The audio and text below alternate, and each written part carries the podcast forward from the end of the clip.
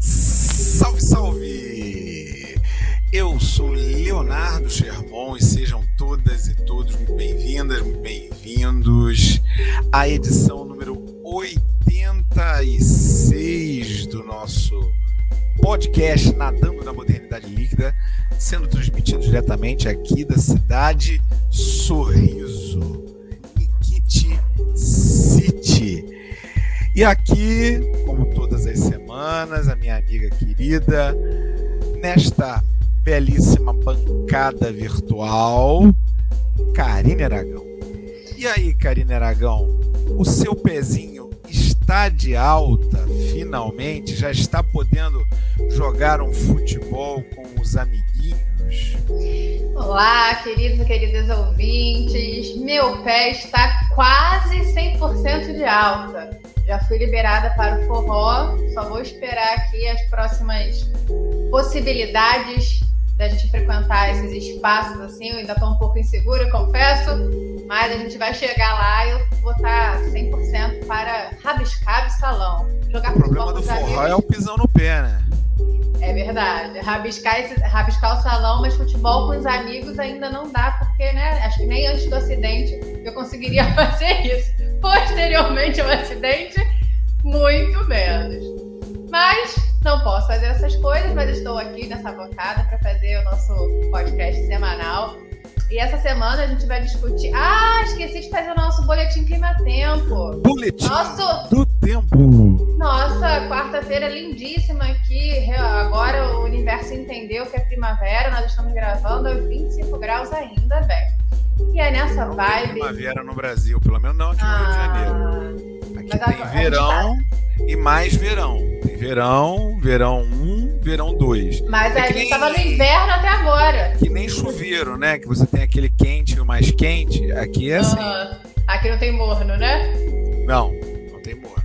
E olha como a gente já começa com a pauta do programa. É nessa busca pelo meio termo aí que a gente vai discutir essa semana sobre o colorismo. Na primeira parte, problematizando os seus possíveis dilemas. E na segunda parte, a gente vai tentar resolver. Será que a gente consegue resolver essa questão polêmica no Brasil? Vamos mergulhar? Bora!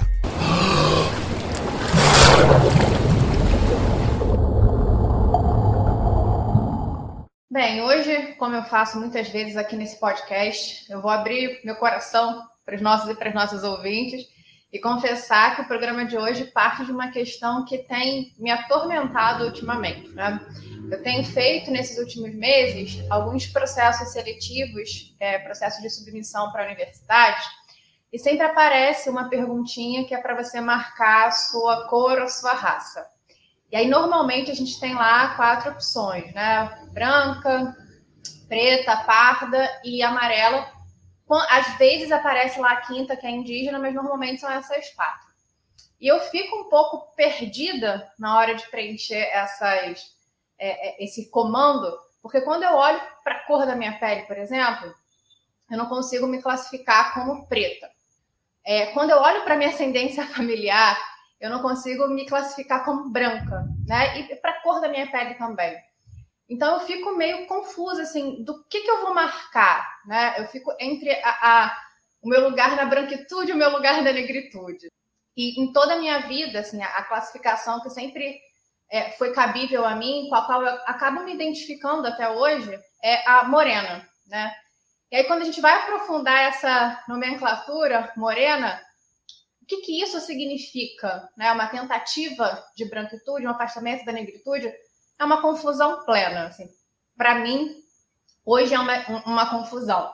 Então, nesses últimos processos, por exemplo, eu acabei marcando parda, né? Porque parda é o que eu consigo tentar linkar ali de maneira mais coerente com a minha autoidentificação muito pessoal como uma pessoa morena. Enfim, toda essa ideia de colorismo, que a gente chama de colorismo no Brasil, me deixa muito confusa. Ainda bem que você, Leonardo Sherman, está aqui para resolver esse problema meu, que eu acho que é uma questão para muita gente também. Então diga aí, né? É, a nossa cor seria a nossa raça? A sua cor é a sua raça? Como que a gente lida com isso tudo? Bom, no Brasil sim. No Brasil a cor é a raça. Tanto é que o IBGE acabou adotando o padrão raça-cor como um elemento para facilitar os estudos estatísticos relacionados à raça. Isso não é assim nos outros lugares do mundo.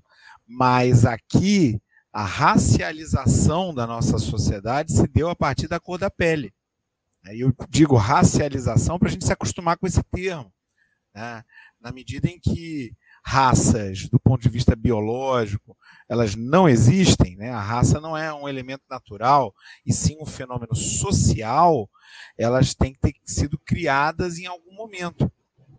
Ou seja, em algum momento tem que ter havido um processo de racialização das sociedades. Há sociedades em que esse processo de racialização pode ter acontecido de uma outra maneira, utilizando um outro critério. No caso da América como um todo, as Américas como um todo, e o Brasil em especial, a racialização tem a ver com a cor da pele. Porque o Brasil foi o local para onde a maior parte dos desembarcados escravizados veio. Né? As pessoas foram escravizadas, foram foram sequestradas na África e trouxeram e trazidas para o Brasil à força, vieram para cá. Logo, a cor da pele passou a ser um indicativo de quem era submetido à maior das opressões. A maior das opressões. E, e, e, é claro que isso não foi uma coisa que aconteceu dois dias, três dias, e nem algumas poucas gerações. Nós estamos falando de 350 anos de escravização de pessoas. Né? Nós estamos falando de um contingente numerosíssimo de pessoas que, mesmo depois da abolição da escravidão, em 1888, continuaram sendo mantidos numa situação de cidadãos de segunda classe. Não por força, vamos dizer assim, de uma lei que diretamente citasse negros são cidadãos de segunda classe. Isso não existiu no Brasil, esse fenômeno que a gente pode chamar de segregação, né? que é a separação oficial das pessoas. Isso não aconteceu no período republicano, por exemplo. Mas, através de muitos esquemas e muitos sistemas, mantiveram-se, man, man, essas pessoas foram mantidas numa situação de, de subalternidade. Por exemplo, com a criação de é, uma estrutura eleitoral na Primeira República que não permitia o voto dos analfabetos, e, numa população que não tinha direito à educação pública gratuita. Então, como que uma pessoa recém-saída da, da, da escravização, sem propriedade de nada, muitas vezes nem mesmo de si próprio, como que essa pessoa vai ter acesso à educação de maneira suficiente para ser alfabetizada e ter acesso à votação. Né? Então, essa é uma maneira de excluir uma parcela gigantesca da população do processo eleitoral, assim como as mulheres também eram excluídas do processo eleitoral nesse período. Então, essa população ela foi mantida numa situação é, de oprimido, né, uma situação de subalternidade, exatamente é, dentro de uma proposta que é uma proposta racista é, brasileira, que tenta ver os brancos como superiores e os negros como inferiores, na medida em que mimetiza as relações escravagistas num contexto não escravocrata, como é o contexto é, republicano. Então, é, é, na, no Brasil, cor é raça, raça é cor. Não tem, não tem muito como fugir isso, disso. Né? E tanto é assim que nós tivemos ao longo do século XX um outro movimento, um movimento de anulação dessas diferenças, como se no Brasil não existisse racismo. Aliás, é fácil você encontrar quem, quem fale uma coisa dessa por aí, apesar de ser um absurdo completo. É, é, dentro de uma lógica que começa lá no período Getúlio, né, na tentativa, sim, ali pioneira, de colocar os negros dentro é, da sociedade, mas coloca os negros dentro da sociedade a partir de uma visão que anula esses mesmos negros como é, grupo dotado de direitos na medida em que afirma a mestiçagem, a democracia racial. O Brasil é uma grande democracia, não existe racismo, nós somos frutos de uma mestiçagem. É, mestiçagem... em 36, o Casa Grande e Senzala, né? Que o Gilberto Freire vai falar isso. Vai Sim, é ele que, de certa maneira, racial. tem a, a, a pecha de ter sido inaugurador desse troço aí. Né? Agora, mestiçagem, uma pinóia. Que mestiçagem? Né? Se as pessoas negras continuam não tendo acesso aos melhores cargos, aos melhores salários, aos melhores lugares, às melhores situações, aos melhores contextos, e, e continuam sendo perseguidas e presas e por aí vai. Ora, não, não, não tem democracia racial nenhuma, nem mestiçagem. Essa ideia da mestiçagem ela é tão forte que na década de 70, o censo de 1960, de 1970, durante a ditadura militar, ele simplesmente não apresentou categoria racial. Não, não se contou o número de negros, o número de brancos. Veja que agora a gente está sem censo. Né? Por quê? Porque não ter a contagem não dá para saber qual é o problema. Né? Se você não tem a contagem, se você não conta qual é o número das pessoas em determinada situação, numa determinada situação em outra e tal, papá, você não tem como definir quais são os problemas. E aí fica fácil para o governo dizer o que quiser sobre os assuntos.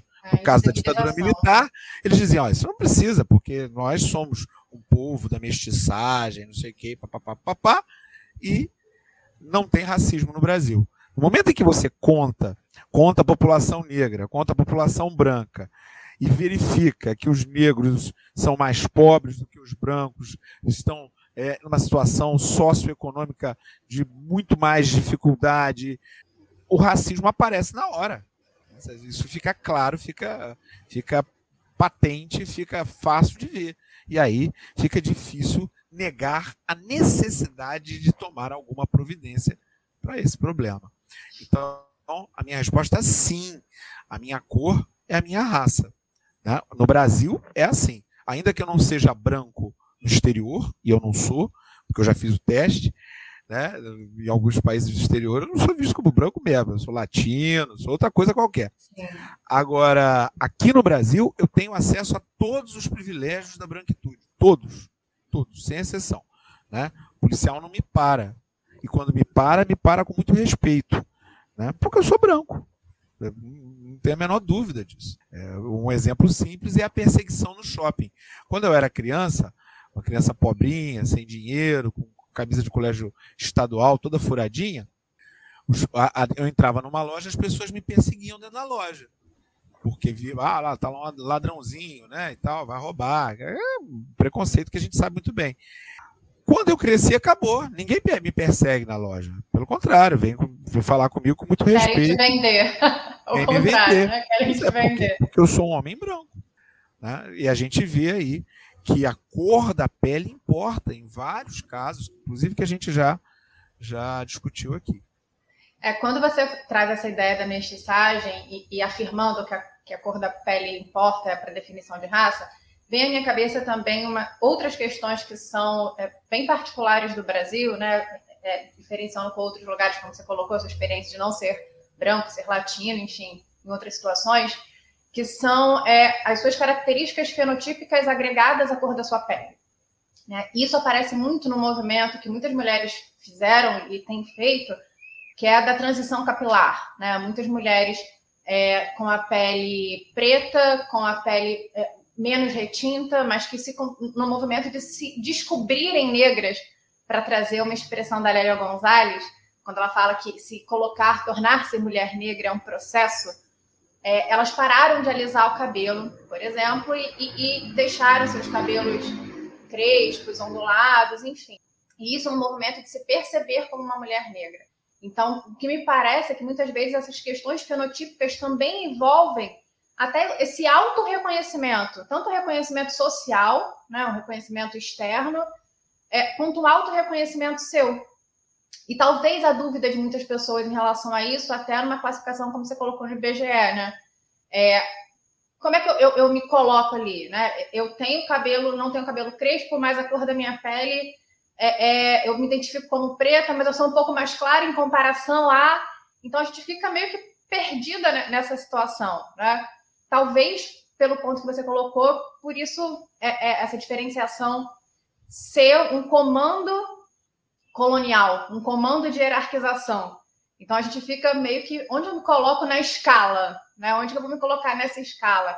Eu tenho todos os elementos para me identificar como uma mulher negra, ou se me faltarem tais elementos, eu não posso me identificar. Parece que é um colorismo assim abrangente, né? Que, te coloca ali em, em, várias em várias definições que você precisa fazer. Essa questão da cor da pele, assim, aqui é tão forte que a gente teve recentemente um lançamento do filme é, com a direção do Wagner Moura, Marighella, e uma das discussões em relação à escolha do seu Jorge para ser o protagonista foi: o seu Jorge tem a pele mais escura do que o Marighella. É, e aí, passando por uma questão factual, né, o que chama muito minha atenção nesse sentido é o quanto isso importa. Né? O quanto isso importa, o fato do, do seu Jorge, que é esse ator, representar uma figura é, é, histórica que teve a cor da pele mais clara, isso vai dividi-los em, em, situações diferentes? Né? É, como é que fica essa relação para você? É, é, complicado, né? Na verdade, é complicado. É, porque, de fato, no caso do Marighella, o Marighella era, era mais claro do que. tinha uma pele mais clara do que a pele da cor do seu Jorge. Então, se eu estiver procurando por um rigor histórico muito forte, é, talvez não fosse a melhor opção. Mas a minha pergunta é: a gente vai avaliar todos os outros elementos do filme ou a gente vai ficar só nesse? Né? Porque se a gente vai ficar só nesse, me parece uma, uma, uma preocupação muito grande, muito desa, é, desequilibrada nesse ponto específico. Porque de que importa? Né? Se o Marighella não era tão pouco um homem negro retinto ou um homem branco é, com a cara de europeu, ele era um, um homem claramente negro, mas negro de pele clara, enfim, qual, qual o problema disso? E mesmo que fosse, qual o problema disso? Né?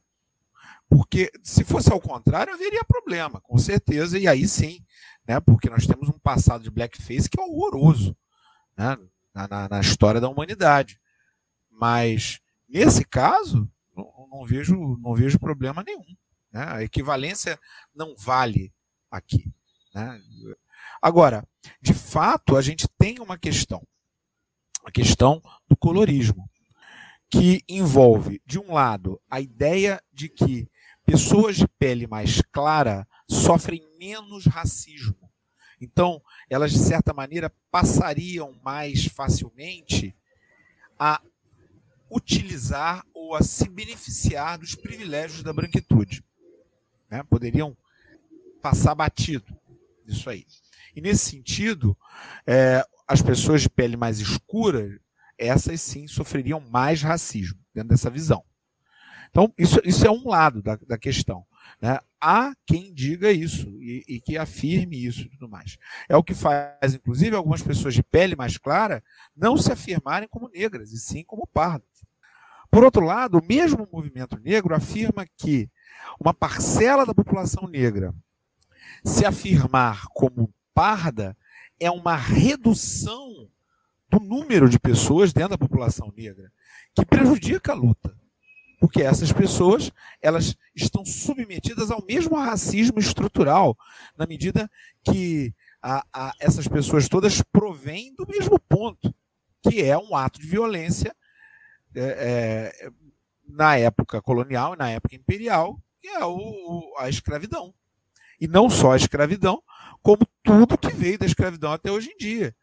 Então não dá para a gente simplesmente é, dizer que a pessoa de pele clara está vivendo tranquila, porque não, de fato, é, houve passou muita água embaixo dessa ponte até aqui. Então não é uma questão fácil, não é um, não é um dilema tranquilão, não. Pelo contrário, é um, é um dilema muito complicado e, e, e, e muito presente nos nossos dias. Porque, se por um lado é fato que no Brasil cor da pele importa, importe, né? E, e, não só a cor da pele, como você falou, os traços fenotípicos também importam muito né, para o surgimento do racismo como seu fenômeno mais grave, que é a violência cotidiana. Por outro lado, é, é não dá para descartar o fato de que muitas pessoas de pele clara são negras, efetivamente são negras, e que provém de, um, de toda uma história de opressão é, é, de mais de 300 anos aí, em função da escravização. É, nesse ponto que você colocou, tem duas premissas do movimento negro que eu acho interessante, que agrega essa questão do colorismo, né?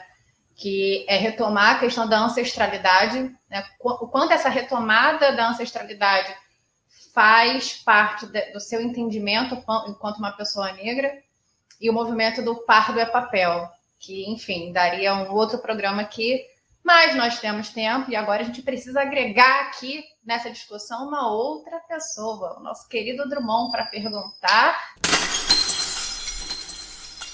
E agora, José? Leonardo Sherman, muitos e muitos dilemas para o colorismo, como a gente falou, parda é papel, é, eu sou café com leite, castanha, o que, que eu sou nessa vida. A gente tem muita coisa para discutir. Ainda bem que você está nesse programa para resolver. Então, a pergunta direta para você é: Leonardo Germão, apresente-nos, por favor, soluções para o dilema do colorismo. Há e se há, quais são? Entendi. Bom, é, é interessante. eu te botei, numa, te botei numa situação fácil, fácil para resolver, ó. Eu queria dizer aos nossos ouvintes e às nossas ouvintes que a gente está tendo companhia aqui. Tem uma menininha falando aqui na redondeza. Eu realmente não sei quem é, mas eu tô, tô ficando feliz da participação dela. Depois eu vou ver o nomezinho dela para ver qual a opinião dela sobre isso. Ela deve ter dois, três é. anos, né? Melhor tá cortador de grama nas últimas semanas. É, é. Ah, não, aqui é sempre muito animada. Aqui, aqui a minha redondeza é muito é sempre muito animado. É, mas, assim, não tem solução. Para começar, não tem solução para isso. Isso é um dilema que vai permanecer. Mas o que eu uso como solução para mim, isso é uma solução pessoal, é verificar um dado, e um dado apenas. Qual a sua posição relativa ao racismo? Não a sua opinião. Opinião não importa. Claro que é, a gente deseja que todos nós pessoas interessantes é, e interessadas tenhamos uma postura antirracista. Isso é o básico de uma pessoa legal. Né? Se é uma pessoa legal, você é uma pessoa antirracista. Se você não é uma pessoa antirracista, sinto informar que Esse você é o ponto é zero, né? Esse é o ponto. Daí, é o ponto a partir zero, daí a gente começa né? a conversar. Para aqueles lá, para aqueles lá que estão no Tinder e tal, papá bota lá no Tinder, lá, ó, pá. Antirracista, primeiro ponto, antirracista. Se não for antirracista. Isso, vai dar net. Vai dar net. Então, antirracista, é, ok. Mas a, a, questão é a posição relativa em relação a posição relativa ao racismo. Você sofre racismo ou você não sofre racismo?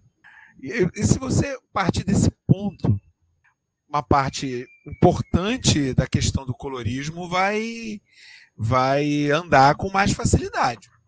Porque, é, como eu disse, eu não sofro racismo. Eu não sofro racismo em nenhum lugar que eu vá. Lugar. Aqui no Brasil. Aqui no Brasil. Em outros lugares a coisa é bem diferente. Mas aqui no Brasil eu não sofro, não sofro mesmo.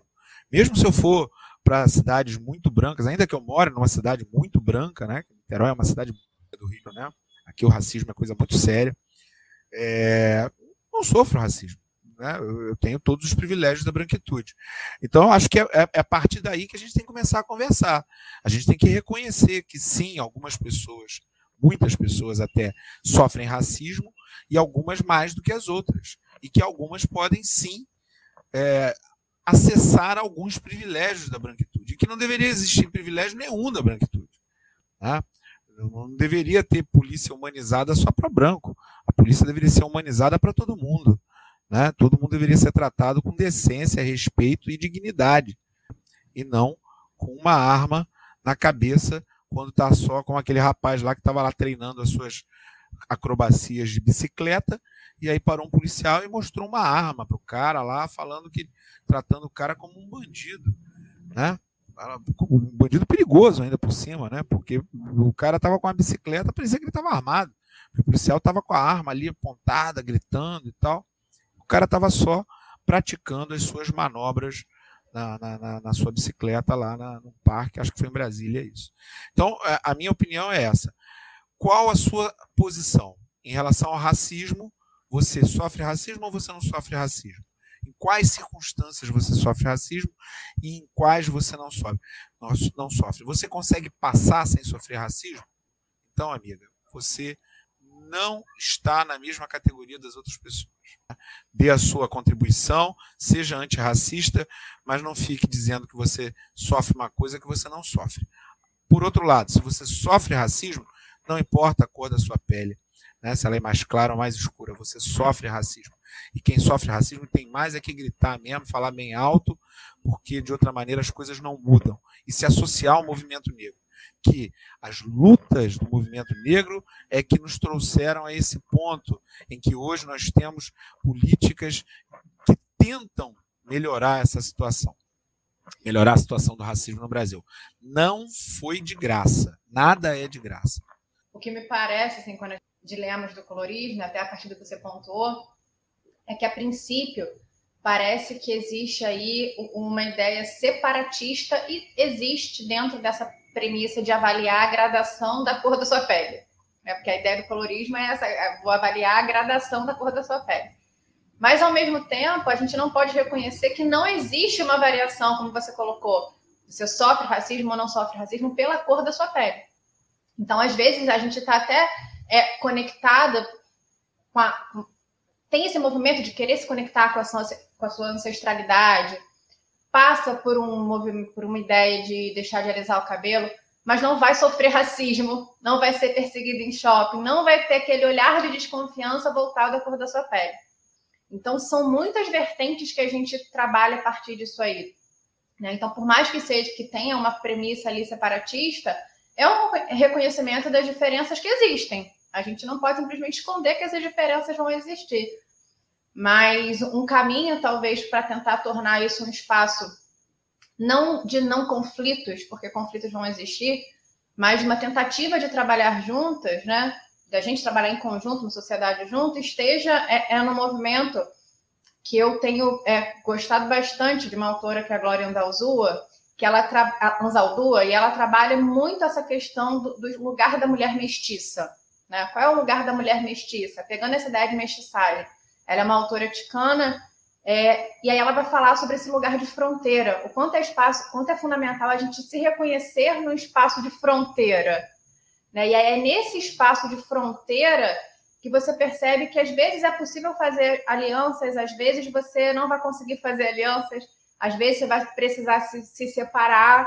Então, até esse auto-reconhecimento de que existem pessoas, de repente, que sofrem mais racismo do que você por terem a pele mais escura, é fundamental para a gente conseguir fazer essas alianças de maneira coerente, né? E pensar, reconhecidas essas diferenças, como que a gente trabalha em conjunto, né? Não é? E isso acho que é, que é muito rico quando a gente está, por exemplo, na, na Semana da Consciência Negra, que se fala da Semana da Consciência Negra, né? Acho que é um movimento geral para a gente parar e falar, chegamos até aqui, chegamos ao ponto de que é a pigmentação da sua pele faz diferença é, nos lugares que você pode frequentar. Como que a gente resolve esse buraco em que a gente se enfiou, não é?